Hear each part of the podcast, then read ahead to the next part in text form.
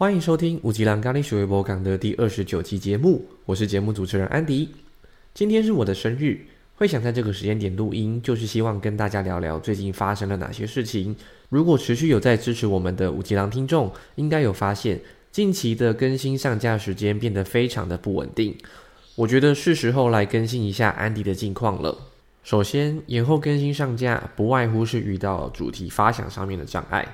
近两年的 Podcast 节目啊，就像过江之鲫一样，只要录完内容上架到各大平台，基本上就完成了一集节目。节目的内容、录音的品质等等的细节，就交给听众朋友各取所需喽。不过，忙碌的生活步调，在不知不觉中啊，已经扼杀了灵感的产生。当每天的代办事项已经占满了大部分的生活，不要说主题的发想。连要找出时间来录音都变成一种奢侈，于是我决定先让自己有充足的休息，心有余力再来创作更新。再来就是除了内容之外，也面临一个 podcaster 必经的历程，嗯，应该吧？到底我要在器材上升级，还是从我自己的声音着手？记得一开始做节目，除了有一部分是想回应当初周遭朋友们的敲碗之外，也想尝试看看突破 podcast。建立个人的品牌。后来啊，陆续有收到一些回馈，是说，呃，我的节目很适合睡前听，因为声音很好听，听完就可以顺势入睡了。这个时候啊，我心里就有两股声音。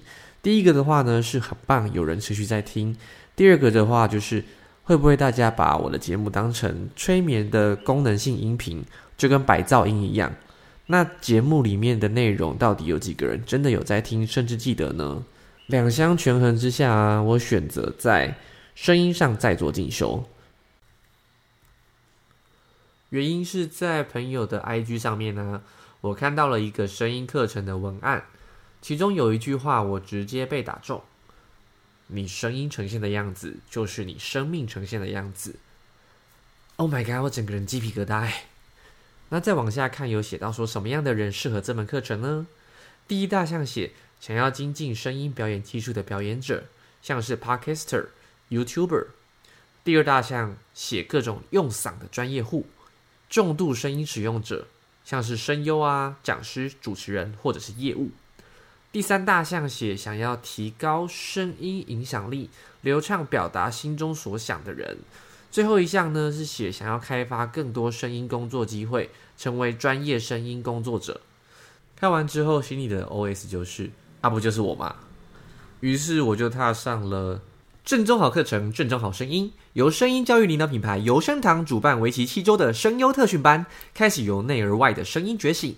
就算不当声优，也一定让我声音变优。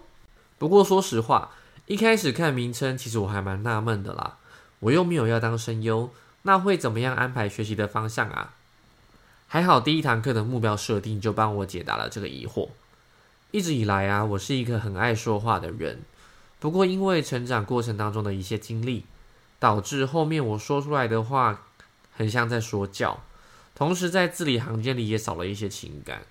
即使在说自己很有 feel 的内容，想要传递一些意义价值，却总是无法达到自己心目中的理想。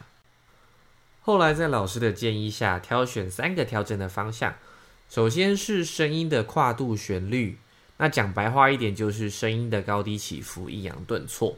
当老师建议我调整这个部分的时候啊，我好像有一点豁然开朗。为什么自己的节目会让听众觉得很好睡了？因为当我按下录音键，看了一下录音软体上的波形图，哦，就好像死人心电图一样，很可怕，没什么增幅。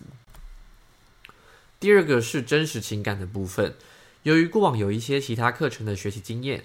其实我很明白，当我说出来的内容跟我心里的想法、感受是一致的时候，是最能够影响他人、打动人心的。只是不知道从什么时候开始，讲话就变得只是在讲话。不要说打动他人，很多时候别人甚至会不想跟我说话，因为没有什么感情，很像录好的语音一样。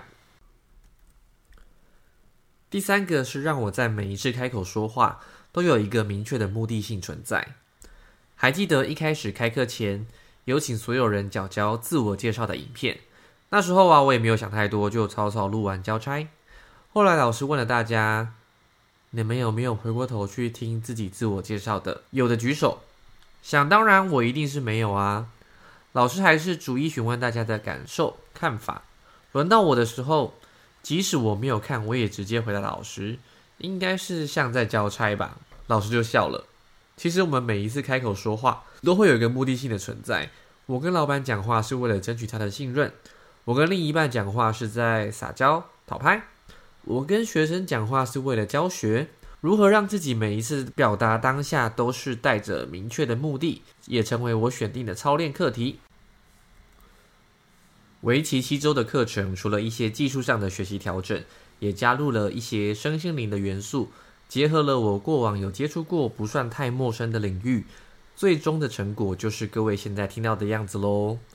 还记得在 EP 二十七的时候，有其他 Podcaster 的朋友啊，给了我一些反馈，觉得声音听起来是不太一样的，但又很难用言语描述差异在哪边。那我听到了当下，其实还蛮开心的，因为来自外在的反馈是很真实并且直接的。同时，我也相信这七周的学习是我给自己最棒的生日礼物。那此外啊，除了自己的学习成长，也认识了很多卧虎藏龙的同学们，有剧场相关的表演工作者、接案的配音员、摄影师、声音导演等等等等的，来自四面八方的狠角色。接下来也会开启一系列关于声优特训班同学的访谈，有兴趣的五级郎听众也千万不要错过哦。以上是今天的节目。如果有一些回馈想给到安迪，或者是想要祝安迪生日快乐的五级量听众朋友们，可以到 Apple Podcast 给予我们五星评价并留言。同时间在 Spotify 跟 Mixer b u s 上面的留言，安迪看到也都会回复哦。如果愿意的话，也可以给我们一些小额的抖内支持我们，让节目做得更好。节目的最后附上一些我在。